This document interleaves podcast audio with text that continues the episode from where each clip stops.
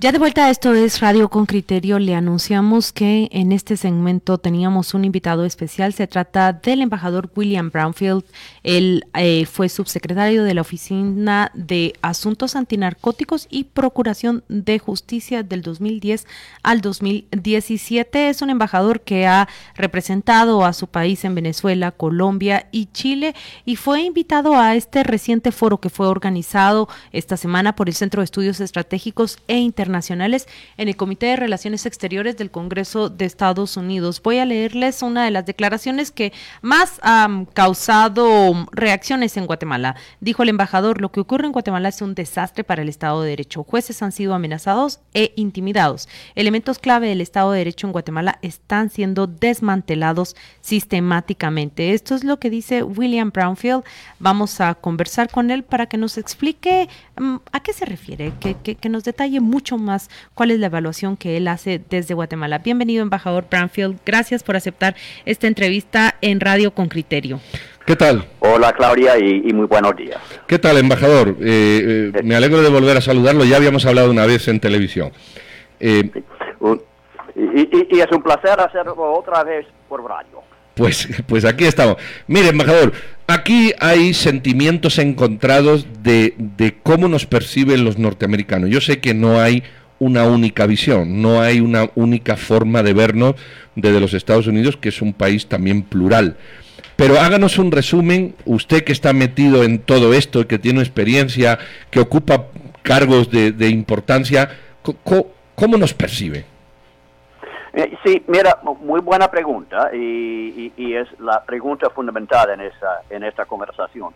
Mira, hace tres días acá en Washington, uh, mi organización, el Centro de Estudios uh, Internacionales y Estratégicos, organizó una conferencia en el Congreso de los Estados Unidos para tratar del tema de la CICIG y su impacto en términos de la Administración de Justicia. Y quiero enfatizar que la conclusión más o menos aceptados por todos los siete participantes fue uno que por supuesto el gobierno guatemalteco eh, tiene el, derecho soberano de decidir eh, aceptar uh, la presencia de CICIG, una institución de Naciones Unidas, en su territorio y, con su misión o no. Esa es una decisión soberana del gobierno de Guatemala.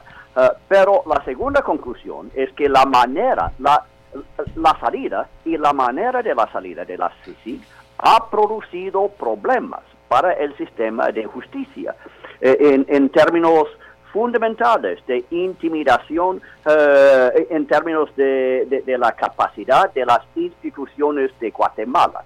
Esas fueron las dos conclusiones de la conferencia y, y con esas conclusiones me, me asocio a, mí personalmente también. Creo, estoy de acuerdo con las dos conclusiones. Embajador, eh, soy Juan Luis, buenos días, gracias por acompañarnos. Por supuesto que, es, evidente que ha habido un ataque en contra de la Corte de Constitucionalidad, que ha habido un ataque eh, para desestructurar a la Policía Nacional Civil, que ha habido, bueno, diferentes acciones de parte del gobierno en su lucha contra la, la que dañan nuestra institucionalidad. Eh, y yo tengo claro que, hay muchos cuadros en Estados Unidos que lo ven así, pero mi pregunta es, eh, ¿hay cuadros republicanos, hay, hay congresistas republicanos que están claros sobre esto? ¿Es esta una convicción mayoritariamente de los demócratas o también los republicanos se dan cuenta de esta clase de, despropósitos que ocurren en Guatemala? Sí, buena pregunta, particularmente para un hombre que, que está en Washington en este momento. Mira, mi respuesta es que ah, hay, ah, hay coincidencia fundamental en términos de la importancia de la misión de la CICIG. En otras palabras, no necesariamente de la presencia de CICIG o de las personas asociadas con la CICIG, pero la misión de fortalecer las instituciones de gobierno responsables para la administración de justicia eh, y, asegurar falta de impunidad y falta de corrupción. Eh, en eso no hay diferencia entre republicanos y demócratas en Washington. Ahora bien, cómo realizar esa misión. La, presencia de Naciones Unidas o no, presencia de, personas específicas, incluyendo mi buen amigo, y lo admito para toda su audiencia, el, el, magistrado Iván Velázquez es un amigo mío desde hace muchos años, cuando estuve yo en Colombia. Pero, pero en esa hay, sí hay diferencias.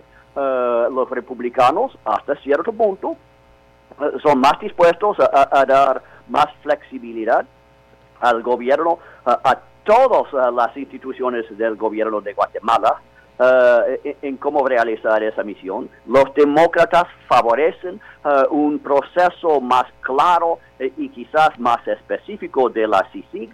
En eso sí hay posibilidad de diferencia.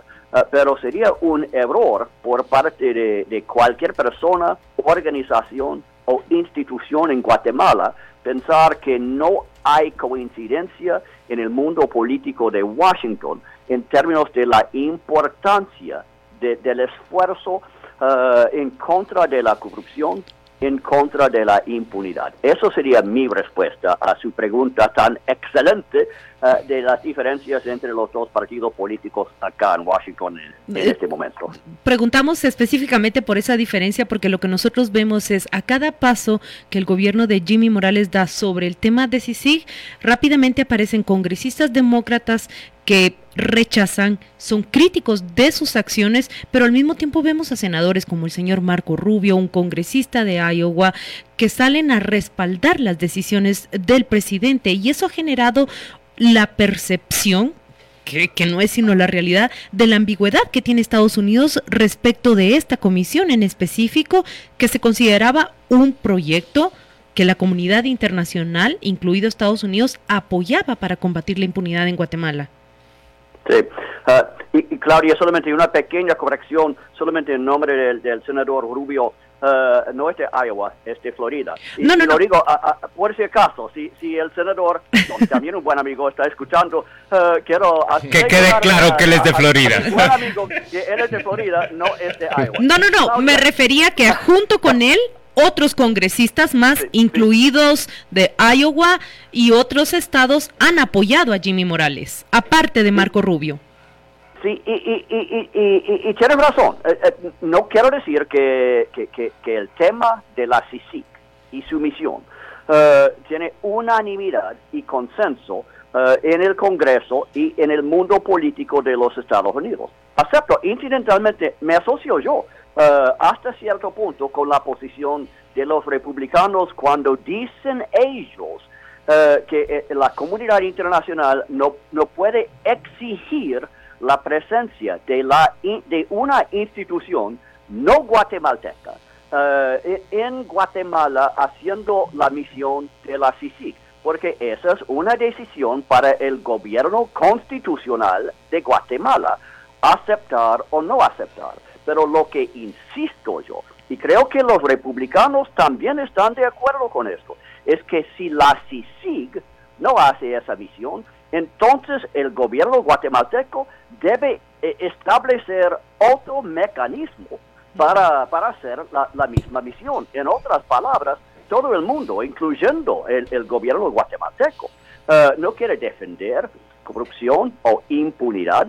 Ahora bien, si el gobierno ha decidido, y evidentemente sí, uh, ha decidido no permitir la presencia y el trabajo de, de, la CICIG en Guatemala, entonces el próximo paso es establecer la alternativa. Eh, e, es otro mecanismo internacional, quizás con la OEA, eh, eh, es, un mecanismo relacionado con gobiernos específicos, es un mecanismo totalmente interno. Y cuáles son las autoridades y, la credibilidad de tal institución. En otras palabras, el, clave es la misión, cómo es, si no es CICIG, cómo es que se realiza eh, esa misión eh, de combatir la impunidad y la corrupción. Y en eso creo que coincido uh, con, con, Marco Rubio. la verdad es que el senador Rubio es, bastante fuerte en decir que, que, que, hay que tener mecanismos para combatir y eventualmente eliminar la corrupción y la impunidad. Uh, lo que ha dicho el senador, y entiendo perfectamente bien su, uh, su, uh, su, posición, e, e, es que Naciones Unidas y la comunidad internacional no tienen el derecho de, de imponer un sistema internacional en Guatemala si el gobierno no quiere permitir eso. Eso es lo que ha dicho el, senador mm. y, entiendo su, su posición. Eh, embajador, eh, saliendo de CICIG, eh, ¿qué análisis hay que hacer de Guatemala? Porque aquí hay narcotráfico, hay crimen organizado, no siempre asociado a la investigación de CICIG, aunque son grupos que pueden estar conectados con el gobierno. Hay migración, hay, hay una visión de, de falta de Estado de Derecho, es decir, eh, analizando Guatemala de la perspectiva de la seguridad norteamericana, ¿qué otros aspectos al margen de CICID destacaría usted que hay que poner eh, sobre, sobre la mesa? Ya ha dicho algunos, pero ¿qué, ¿qué otro análisis más amplio se podía hacer? Embajador, ¿puedo añadir solo un elemento más a lo que dice Pedro? En Guatemala también hay una concentración de riqueza gigantesca. Hay un 60% de la población que vive bajo el límite de la pobreza nuestro Estado y nuestros recursos no han alcanzado históricamente para llegar a la mayoría de la población, ni con salud ni con educación. Sí, sí. Mira, las, las preguntas suyas y, y, lo que ustedes acaban de decir eh, refleja hasta cierto punto eh, lo que deberíamos saber en todas partes del mundo.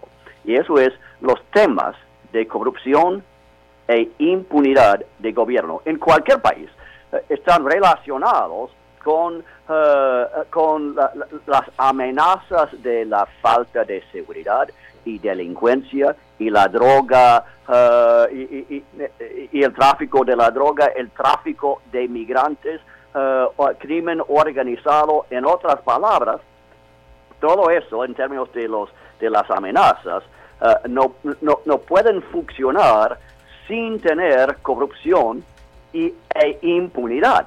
Y por lo tanto, se puede decir que, que, la misión de combatir la impunidad y corrupción es noble de todas maneras.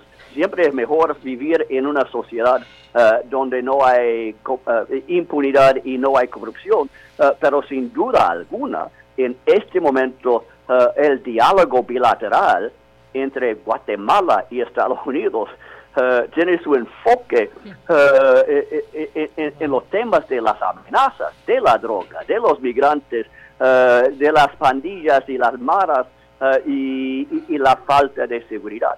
y eso nos da otra razón para tratar de decidir exactamente qué va a reemplazar uh, si, el gobierno ha decidido no permitir la presencia de CICIG. Y finalmente, para, para responder al, punto económico, sin duda alguna, eh, la pobreza y, la falta de empleo y la falta de inversión que produce esa pobreza también está vinculada y relacionada con la presencia de corrupción eh, e impunidad. Eh, durante mis siete años como subsecretario fui a visitar a, Guatemala probablemente 10, 12 eh, veces y cada vez visitaba programas de, varias comunidades en la ciudad de Guatemala, pero también en otras ciudades que trataron de, de, dar algo de esperanza para las comunidades eh, y, creo yo que todo eso está relacionado con eh, la corrupción y la impunidad. Todo está relacionado. Eso es el punto mío y, creo que eso debería ser aceptado eh, en Guatemala tanto como en los Estados Unidos. Embajador, ¿y qué piensa usted cuando escucha unas declaraciones como las del secretario de, análisis, de, inteligencia estratégica, perdón, eh, respecto al, al disgusto en Estados Unidos por la utilización inapropiada de los vehículos, estos jeeps artillados que, que donó Estados Unidos? Y él dice, si no les gusta cómo los usamos, se los devolvemos. ¿Qué, piensa usted cuando escucha una declaración así? Bueno, eh, voy a ofrecer varias, eh, dos, dos o tres respuestas. Uno, por supuesto, es que esa siempre es una opción. Eh, si, si el gobierno de, cualquier país no quiere aceptar y usar elementos de programas de, de apoyo de seguridad por el propósito que los ofrecemos nosotros entonces no solamente tiene el derecho, hasta cierto punto tiene la obligación de devolver eh, esos elementos del programa. Dos, por supuesto, e, es, es un poquito difícil manejar, y soy, soy un diplomático retirado, puedo, puedo hablar más que quizás mis colegas aquí. lo entendemos bien. Lo entendemos. Es, es, es, es, un poquito difícil hacer un diálogo uh, bilateral uh, entre dos gobiernos que, que, que son son amigos, son socios, y, han sido así por, por décadas, hasta por siglos, eh, eh, eh, y, tener ese tipo de diálogo complica la misión para ambas partes, la parte guatemalteca y la parte norteamericana. si, si alguien en el gobierno guatemalteco quiere expresar una opinión de, de rechazo, quizás mejor hacerlo directamente y, y en privado con representantes eh, del otro gobierno. Y finalmente, eh, mi tercera respuesta más fundamental es que todo esto está relacionado con el, problema que estamos conversando en este momento, la presencia eh, de criminalidad, de, de, bandas criminales, del crimen organizado, todo eso nutrido por la presencia de corrupción eh, e impunidad. Eh, y, la verdad es que si no hay voluntad para atacar y combatir eso, entonces puede ser que, el Consejo tiene razón porque no, porque no pasamos esos vehículos a, a, otro lugar, a otro país donde hay más voluntad para hacerlo. Eso sería mi respuesta. Creo que ese comentario público aparentemente eh, no refleja la posición eh, del gobierno guatemalteco y, estoy absolutamente seguro eh, que el gobierno mío, el gobierno de los Estados Unidos, aún está absolutamente decidido en, seguir con esta colaboración y, mutua para combatir y resistir la delincuencia, la criminalidad, la corrupción y la impunidad. Y creo que deberíamos quizás enfocarnos y concentrar más en los eh, eh, eh, en la colaboración y menos quizás en, los desacuerdos personales o, organizacionales. Embajador, usted siguió de cerca todos los eventos que ocurrieron en Guatemala en 2015, vio pues directamente desde su posición como el expresidente Otto Pérez Molina y la ex vicepresidenta Roxana Valdetti salieron directamente de las más altas magistraturas hacia una prisión bajo cargos de corrupción. En el año 2016 eh, usted decía, este es un proceso que apenas empieza combatir la corrupción y la impunidad en Guatemala. Será un proceso lento que tomará sus años ¿En qué fase nos encontramos desde su perspectiva? ¿Qué es lo que ha ocurrido con ese proceso a partir de las acciones y medidas de hecho que ha tomado el actual gobierno? Sí, Claudia, excelente pregunta. Mira, diría yo que primero eh, eh, eh, estos esfuerzos, que, son esfuerzos nacionales, no estamos hablando de un esfuerzo personal o ni siquiera de una organización, pero es un, es un esfuerzo nacional, en este caso de la República de Guatemala y de su, de su pueblo, de, de, de, combatir uh, impunidad y corrupción. Está bien. Y, y, esos procesos en cualquier país, incluyendo el mío, uh, no va a ser una línea directa y sin interrupción. Eh, eh, es más como una escalera uh, de progreso y, y, quizás dos o tres pasos de, de retroceso. En otras palabras, no es una línea perfecta eh, desde abajo hacia arriba y, la perfección. Y creo que eh, probablemente estamos en, uno de esos de esas pausas en este momento eh, en términos del progreso. a, final de todo, creo que, el, el, deseo y, digo yo, la voluntad del, del pueblo guatemalteco uh, para este esfuerzo contra la corrupción y la impunidad sigue. Y lo que decía yo en 2015, 2016, en público y en privado, es que la misión fundamental de la CICIG no es de ser responsable para presentar casos, aún, aún casos emblemáticos eh, eh, contra la corrupción y, la impunidad. No, eventualmente eso debería ser la misión de las instituciones guatemaltecas del Ministerio Público guatemalteco, uh, del Ministerio de Gobernación guatemalteco, de la Policía Nacional guatemalteca. Uh, en otras palabras, esa es la, misión fundamental de la CICIG. Y como dije yo en mi conferencia hace tres días acá en, el Congreso nuestro, en, en, mis primeros dos años, 2011, 2012, fui uno de los escépticos sobre la CICIG, porque pensaba yo eh, en esa época eh, que, que, mi organización, la, la INL, eh, y, el, y el gobierno guatemalteco podríamos hacer esa misión mejor en una manera bilateral y no por parte de Naciones Unidas. Y eventualmente cambié mi opinión. Y, y, y, la cambié porque concluí que, que la CICIG sí tenía el, el impacto de fortalecer y desarrollar exactamente esas instituciones guatemaltecas, eh, que, que, fue la presencia de la CICIG eh, y, y, sus esfuerzos eh, que hacía desde las instituciones guatemaltecas más efectivas. Y en este momento creo yo que el gobierno guatemalteco y, por ejemplo, los medios de comunicación debería tener un buen diálogo abierto, transparente, en, en cómo uh, se va a realizar la misión de fortalecer las instituciones guatemaltecas para que ellas mismas puedan uh, hacer la misión de la CICIG de los últimos 10 años.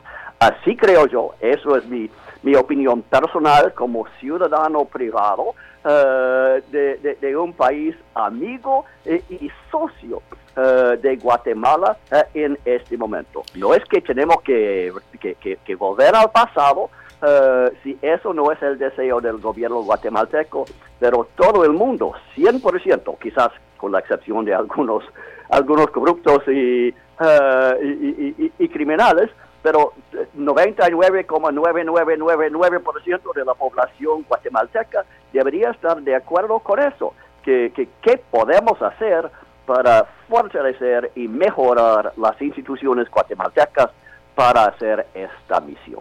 Embajador Brownfield, le agradecemos enormemente que haya aceptado conversar con, con, criterio. Nuestra audiencia está enviando numerosos mensajes y hay muchas preguntas que plantearle a usted y por supuesto muchos puntos más que seguir de la conversación, pero debemos ya ponerle fin a esta plática. No me quiero ir sin preguntarle la última cosa. ¿Rams o, o Patriots para este próximo domingo? Mira, Efe, voy a ofrecer una respuesta a eso. Uh, a, a, aunque mi, mi equipo, por supuesto, uh, los Redskins de Washington, uh, no están en el Super Bowl y no ha, no estado en el Super Bowl por más de 25 años. Mira. Yo iba por los Browns de Cleveland, imagínese usted, estoy peor que usted. es, es, esto es lo que digo yo. creo que, que los Patriotas han dominado el Super Bowl. es, es casi un monopolio y de vez en cuando deberían compartir el, la gloria. Por lo tanto, aunque no soy gran uh, fanático de Los Ángeles, creo que debería ser los Rams, pero, pero jefe, uh, si tuviera que apostar, apostaría otra vez en los Patriotas de Nueva Inglaterra. Muchas gracias, muchas gracias, embajador. Gracias, por embajador. Estás escuchando Radio con Criterio por Infinita 100. Que lo distinto te encuentre. Oyentes con criterio. Permitidme leer la primera de Meme. Dice, buenos días, excelente programa. Por algo son el número uno. Ahí estamos, don Meme Ver, que a partir de ahora ya leamos lo que queramos. Muchas gracias por esos comentarios a todos los oyentes con criterio. Eso, muy bien. El graderío se levanta para aplaudir. Oscar Berganza nos dice conclusión, debemos dar la vuelta a la página con respecto a CICIG y crear un plan nacional contra la corrupción y mejorar las instituciones. Brincos diera don Oscar Berganza porque esa cosa sí ocurriera y entonces nosotros pudiéramos confiar plenamente esa lucha contra la corrupción en quién? En, en, el Congreso de la República y su influencia sobre la Contraloría General de Cuentas, o su influencia sobre la Corte Suprema de Justicia, o su influencia sobre un Ministerio Público que parcialmente todavía está penetrado por esos poderes políticos en nuestro país. ¿Así quiere que lo hagamos, don Oscar? La opinión de este extranjero es mucho más equilibrada que muchos guatemaltecos quienes se benefician de la confrontación sin tratar los temas que realmente importan, como fortalecer nuestras instituciones, incluso con la opinión de los vehículos donados, pero se entiende que la crítica vende más que la propuesta. Eso nos dice Dani Monterroso. Tiene razón don Dani Monterroso y yo también le doy la razón al embajador Brownfield cuando dice que lo sensato en este momento o lo procedente sería que si no estamos de acuerdo con la CICIG, nosotros presentemos como guatemaltecos el propio gobierno, que es el principal opositor, una alternativa. Pero el gobierno lo único que ha hecho es desestructurar las instituciones que luchan contra la impunidad deshacerse de cuadros que son técnicos y profesionales, por ejemplo, en la Policía Nacional Civil, y sabotear todas las reformas que se han intentado, por ejemplo, al sistema de justicia, para despolitizarla y fortalecerla. A mí me preocupa tanto como eso lo que no han hecho los 24 partidos restantes. Y por eso eh, discutíamos a principio de esta semana con Juan Luis si eh, debería de ir, o la semana anterior, si debería de ir en los proyectos políticos, si sí o no. Yo decía que no. Porque a mí me gustaría oír de los 24 partidos teniendo en cuenta que el gobierno le puso límite a la CICI el 3 de septiembre y que algún día tendremos que salir de ella, ¿cuáles son las opciones? Es decir, ¿qué piensa hacer la UNE? ¿Qué piensa hacer Vamos, Viva y FCN y todos estos el 2020? Cuando en teoría no tengamos que decir qué piensa hacer. Y yo no he visto una propuesta que diga vamos a promover tal o vamos a invertir tal. O entonces, ese silencio es peligroso, porque como dice el embajador, de acuerdo, ustedes pueden aceptar o no un programa de ayuda, y lleva toda la razón, pero ¿qué piensan hacer cuando el programa no lo quieran o sencillamente cuando el programa se acabe? Y el país no tiene ningún plan. Esa es la debilidad. Fritz Thomas escribió un artículo muy interesante el jueves pasado, hablando justamente de la ausencia de planes en los partidos políticos. Mira, eh, fue una discusión que sostuvimos acá porque yo, en cambio, sí considero que tratar el tema de CICIG de parte de los candidatos es fundamental y no necesariamente quiero referirme a qué ocurre con la comisión, sino qué pasa con el combate a esa corrupción que traíamos? ¿Qué pasa con el combate a la impunidad? En cambio, si escuchamos propuestas como la Ley de Reconciliación Nacional, que lo que propone es liberar y eximir de las condenas ya que han llevado los órganos de justicia netamente guatemaltecos. Pues. se escuchan más planes para procurar impunidad, para dar una vuelta a la página sin consultar con las contrapartes. Pero por otro lado, creo que, que es válido hacerse la pregunta, ¿está el Ministerio Público con una actuación completamente autónoma e independiente? Hoy el titular del periódico dice, la Comisión de Defensa de Gobernación en el Congreso de la República está en manos de personas que están ligadas directa o indirectamente con el narcotráfico. Entonces la pregunta es, ¿en qué posición nos encontramos? ¿A dónde se traslada esa pregunta? ¿Se traslada a la época electoral? ¿Se le traslada a los candidatos que hoy están participando? Pero los candidatos no dicen nada. Y ese es el desagradable punto. El Congreso no dice nada. El Congreso no nombra un contralor para decir, miren, ahí está el contralor. Y no, el Congreso manipula silenciosamente el nombramiento del Contralor, generando una dinámica peligrosa de negociación. Yo, yo, sé que les voy a caer mal con lo que voy a decir, pero, Seguro. pero, pero díganme una cosa.